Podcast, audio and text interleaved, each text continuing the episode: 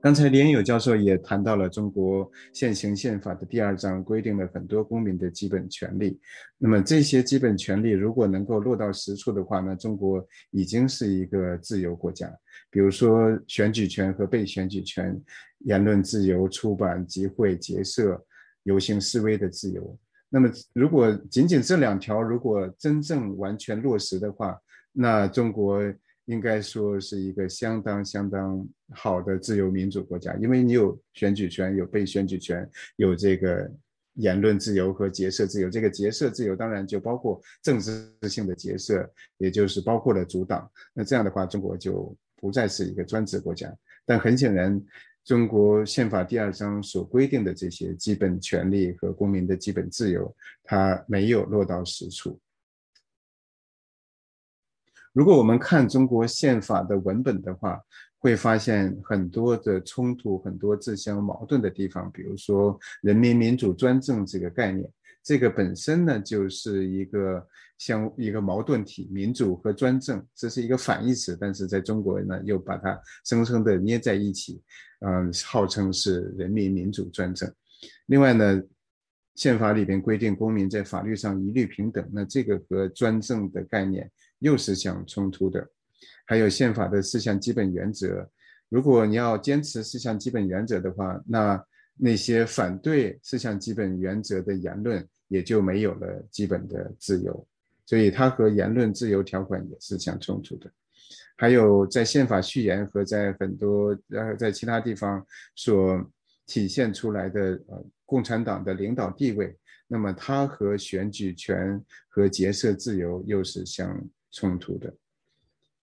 还有呃，一切权利属于人民，任何组织和个人都不得有超越宪法和法律的特权。但是共产党的领导地位要坚持共产党领导，那么就说明了共产党他的权利大于人民，他的权利超越了宪法和法律，还有。说公民的选举权和被选举权，同时呢，他又说县级以上的人大代表不能直接选举产生，这个本身又是矛盾的。就是说，你你你连县以上的人大代表，包括市一级、省一级、全国一级人大代表和和这些呃政府的领导，你都没有权利去直接选举，那么这个又说你有选举权。这个也是自己打自己耳光。那么我曾经有文章讨论中国宪法的结构性缺陷。那么这种结构性缺陷有主要有两个方面。第一个呢，就是中国的宪法它没有违宪审查制度，没有补救措施，也呃或者说它没有司法化。我们知道，在有一个法律格言叫。嗯，没有补救就没有权利。比如说，你有你有这个财产权，但是我如果把你的钱把你的钱拿走，把你的房子给占了，但是你没有办法去法院去告我，那么没有一个补救的程序，没有这样一个诉讼的程序，那就说明你的这个财产权是不存在的。那么宪法也是一样。如果违反了宪法，没有任何补救措施，没有一个审查的手段，没有任何一个制裁的方法，那么就是说，这个宪法，这个就是宪法本身，它是。嗯，没有效力的，就它本身缺乏这样一个司法化，缺乏一个司法审查。在中国，没有既没有德国式的宪法法院，也没有法国式的宪法委员会，也没有美国式的这种呃司法审查、普通法院的司法审查等等。这是中国宪法的一个最大的缺陷。我们后面会讨论孙志刚事件，讨论一些类似的呃宪法引用的例子。那么，不但没有。司法审查制度，中国还明确有文件来规定，说法官在判案的时候不能够引用宪法，这也是非常荒唐的事情。一方面，在理论上说中国宪法是根本大法，是最高的法律；另一方面，法官在判案的时候又不能够援引宪法。这是比较比较可笑的事情。那么第二个结构性的缺陷就是宪法第二章所规定的这些相当不错的人权条款，它无法在宪法其他章节里边所设定的权利构架当中得到保护。我们知道，在现代政治里边，如果没有三权分立，没有司法独立，没有一个受到约束的公权力制度，那么人权是没有办法得到保障的。而恰恰在中国宪法序言里边，他强调了共产党的领导地位，强调了人民民主专政。那么在宪法其他章节里边，对于人大、对于政府啊等等这些规定，他也没有司法独立。那么呃，当然在在宪法里边，他提到了这个法院独立行使审判权，但是它和真正意义上的司法独立。还有很远的距离，它并不是一个啊法官独立。那曾经有过宪法，比如说一九四六年宪法等等，那么他用的这个表述是这个法官独立，嗯，而而现在的这个宪是他用的是呃法院人民法院独立行使审判权，同时呢这个嗯不受其他其他呃权利呃其他。团体的干涉，这个团体呢，它不包括共产党。也就是说，从他的这个表述里边，那共产党，嗯，他有领导地位，他当然可以对司法权进行领导。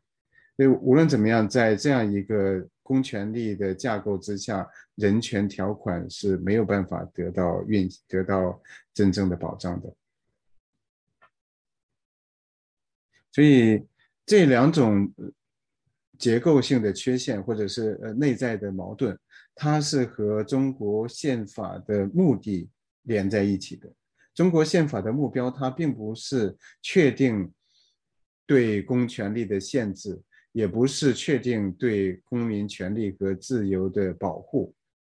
而是用宪法这样一个形式来确定共产党的合法性，来确定共产党意识形态的合法性。我们如果看中国宪法序言的话，它是一种呃政治神学。因为王怡有一篇非常精彩的文章，叫《奉天承运与皇帝诏曰》。那么他讨论的就是这样一种呃政治神学，确定了这样一个历史决定论，确定了共产党它的合法性。因为按照共产党的宪法序言的，按照这个就是不是共产党宪法了，是八二年宪法序言的这种表述，那么其他的任何政治力量、任何探索中国前途的努力都失败了。所以共产党它代表了最先进的思想，代表了最先进的文化，那么呃，它具有领导地位，它是唯一的合法的，无论是现在还是将来都可以永远的去统治。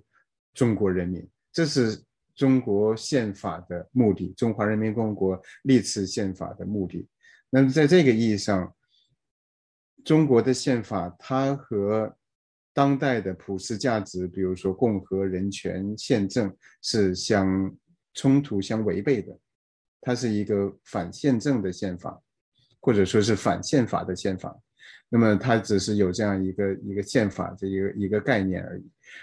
像宪法序言里边，他强调的人民民主专政，强调了在共产党的领导下，马列主义、毛泽东思想、邓小平理论、三个代表等等，这是这是中国的这个指导思想。那么基本上，嗯，邓小平从毛泽东，然后到邓小平，到江泽民，科学发展观这是胡锦涛的，然后习近平新时代中国特色社会主义思想，这都是中国的这个指导性的思想，嗯。然后，嗯，在宪法第一条里边也强调了人民民主专政和共产党的领导地位。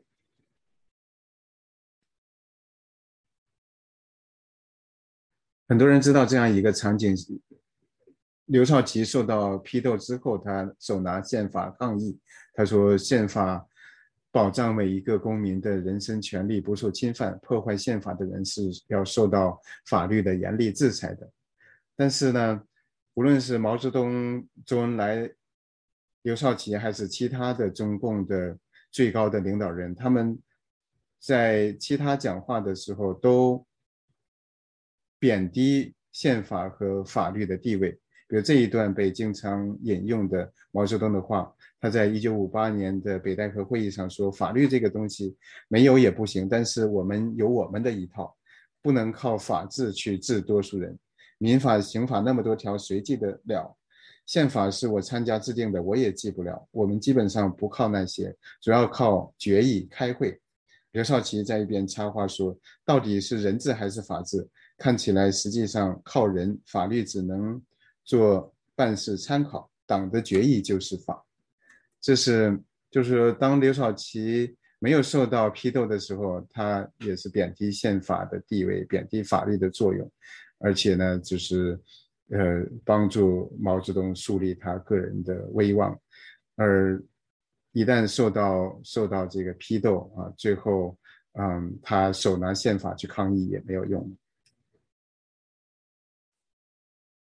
在嗯，中国关于党大还是法大，曾经有过很多的争论，很多的文章去讨论。那么最近这种讨论其实很少了，因为在学术界，这种讨论是是一个非常可笑、非常荒唐的事情。但是北大的姜思公教授。他在呃前几年有文章专门讨论党章就是宪法，他论证中国共产党的党章就是宪法。那么他的论证就是党的路线方针和政策是一种特殊的法律规范，在法治体系中居于核心的地位。党的路线在中国是最高的法。那么中国已经形成了。政党领导的多元一体法治国，或者党领导国家的宪政体制。他说，共产党的权威不可能来自于暴力，也不可能来自于法律，而是来源于党自身所代表的政治理念、信仰追求、伦理道德诉求。然后呢，党章的合法性来源于无产阶级承担了实现共产主义这个新的天道。党章及其背后的政治哲学和价值诉求，乃是中国宪法体系真正的生命。党章是中国宪法规范体系的关键。那么，他这种论述，党章就是宪法，党章就是嗯中国法治体系的核心和最高的法。这个本身要想成立的话，那么必须这些这九条都同时成立。所以我我有文章去批判匠师工的这种逻辑。那么他的逻辑要想成立的话，这九条都要成立。一个是共产党，他的理论代表了天道或者是终极真理。共产党它永远符合这种主义或者意识形态。党章的程序制定过程反映了共产党的诉求，而且要有一个切实有效的监督机制来保证共产党。遵守党章，宪法和党章没有基本矛盾。然后，宪法反映了中国人民的意愿，共产党代表了国家和人民的利益，并且不存在共产党违反国家和人民利益的可能性。那么，存在可以反映人民意愿的制度化渠道，比如表达自由和结社自由等。最后一条，人民认可党章是宪法规范体系的人一部分。那么。在匠师工的文章里边，包括在中共这些官方的宣传里边，他都是混淆这样一种，比如说共产党，比如说呃共产主义，然后呃终极真理、人民政府等等，他把这些东西都混为一谈。总之，共产党它代表了真理，代表了人民的意愿，代表了中国的利益，这是。这是他们呃不正自明的前提，但很显然这些前提没有一条能够经得起考验。我们接下来看中国宪法，它在实际当中会有哪些功能？我们知道宪法本身它没有一个审查机制，没有一个宪法审查制度，但是我们试图从民间的角度来推动。宪法审查推动违宪审查制度在中国的建立，那其中最有影响的一个事件就是二零零三年的孙志刚事件。那么，我想大家对这个事件都比较熟悉。简单来说，在一九八二年，国务院制定的收容遣送条例，就流浪乞讨人员收容遣送条例，在二零零一年，中国出台了立法法。那么在立法法当中，当然在宪法里面也有类似的体现，就是。说任何涉及到公民人身自由的规定，都只能立法，都只能制定法律。他的意思就是，任何涉及公民自由的事项，都只能由全国人大或者全国人大常委会来制定法律，而国务院或者是各部部委或者任何呃地方政府、地方人大都没有权利去制定。那么很显然，一九八二年国务院制定的这个收容遣送条例，它是违反宪法的。但是立法法出台之后。也没有任何的审查措施，没有任何人提出来对这些法律进行违宪审查，看看哪一些条款违反了宪法。那么孙志刚事件发生之后，我们呃，我和许志勇、于江就向全国人大常委会写了一个呃公开信，并且把它发表在媒体上，发表在呃中国青年报上。那么，那么我们要求全国人大对国务院的法律进行违宪审，国务院的法规进行违宪审查。那么，呃，一方面我们希望通过那样一个公开信来推动这个收容遣送制度的修改或者废除；另一方面，我们希望通过那样一个形式来推动人大去开启一个审查法律法规的一个先例，在中国。呃，开始建立违宪审查制度。那宪法把这个违宪审查的权利归给呃，就是给了全国人大和全国人大常委会，但他从来没有使用过。这个在西方是呃很难理解的事情。这么重要的，甚至是比其他的权利更重大的一个违宪审查权，给了他，他竟然从来没有使用过。甚至我们在。孙二零零三年孙志刚事件之后去推动他使用的时候，他也没有去使用。呃，最后呢，他是，嗯，全国人大给国务院施加了压力，国务院主动废除了收容遣送条例，以这样的一个方式结束的。也就是说，违宪审查的要求被规避了，被回避了。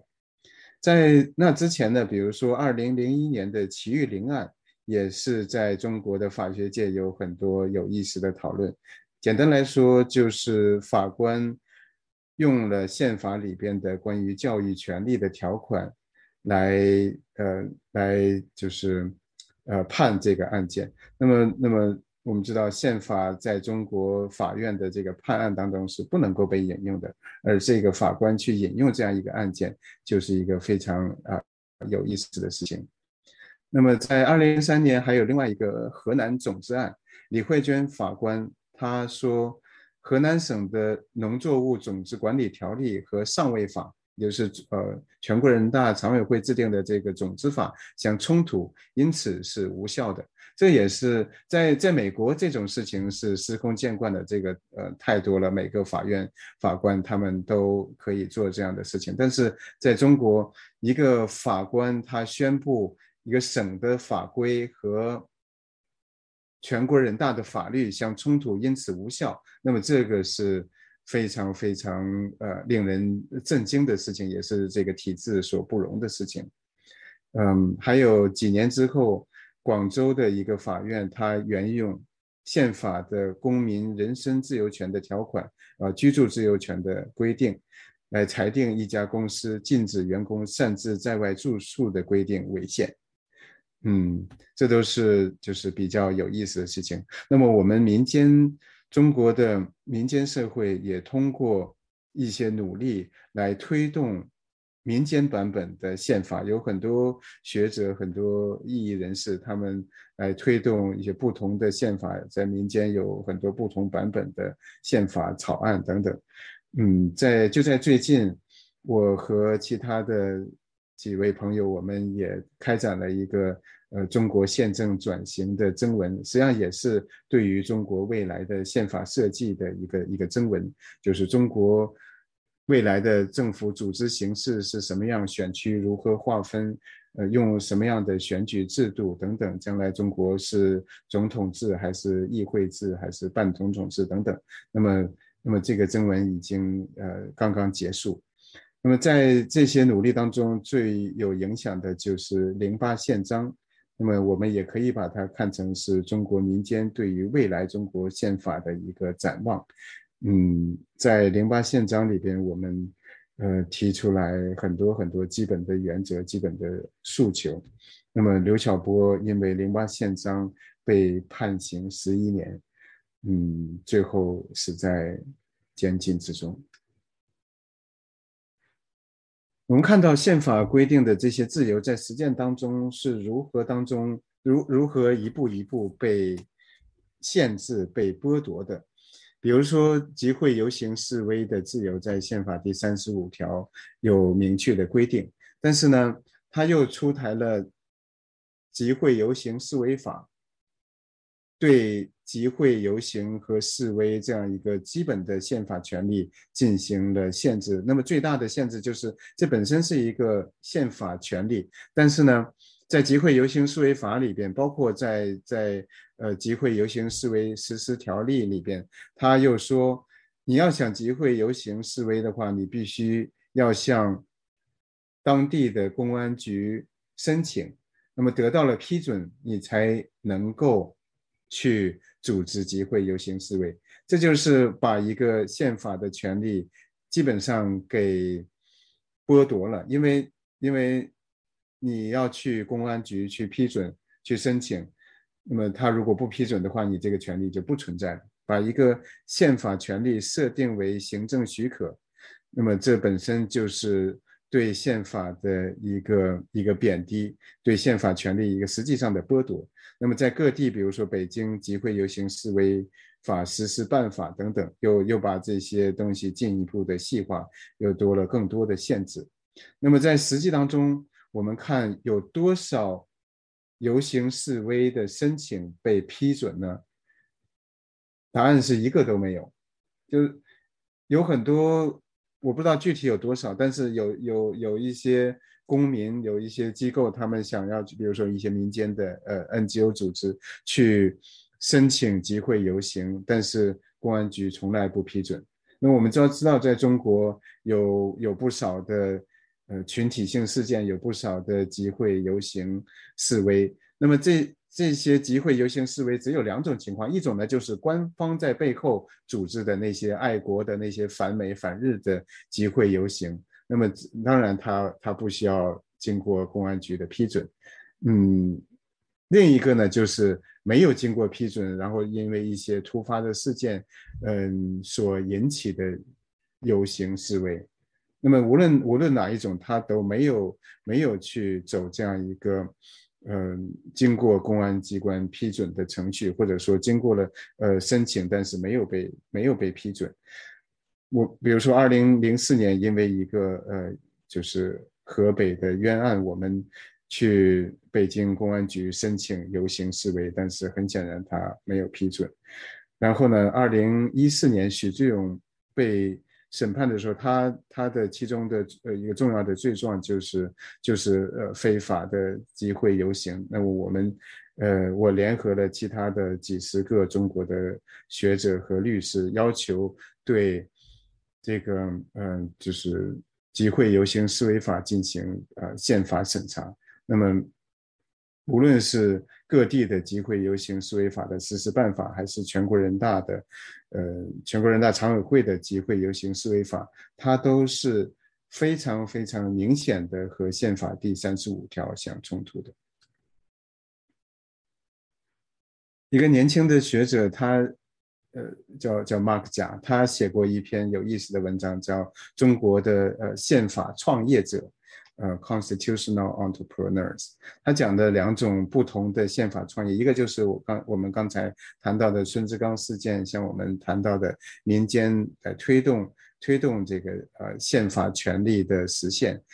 另一个呢，就是像巩宪田这些保守派，他们利用宪法条文来呃反对物权法草案。等等，还有呢，在在官方，我们知道，共产党他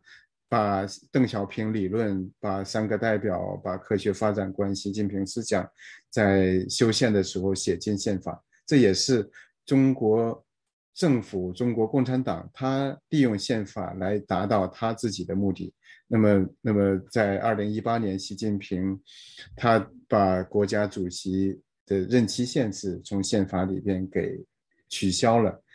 嗯，他很显然想要做一个呃终身的国家主席，所以我管他叫这个戊戌宪法政变，因为在二零呃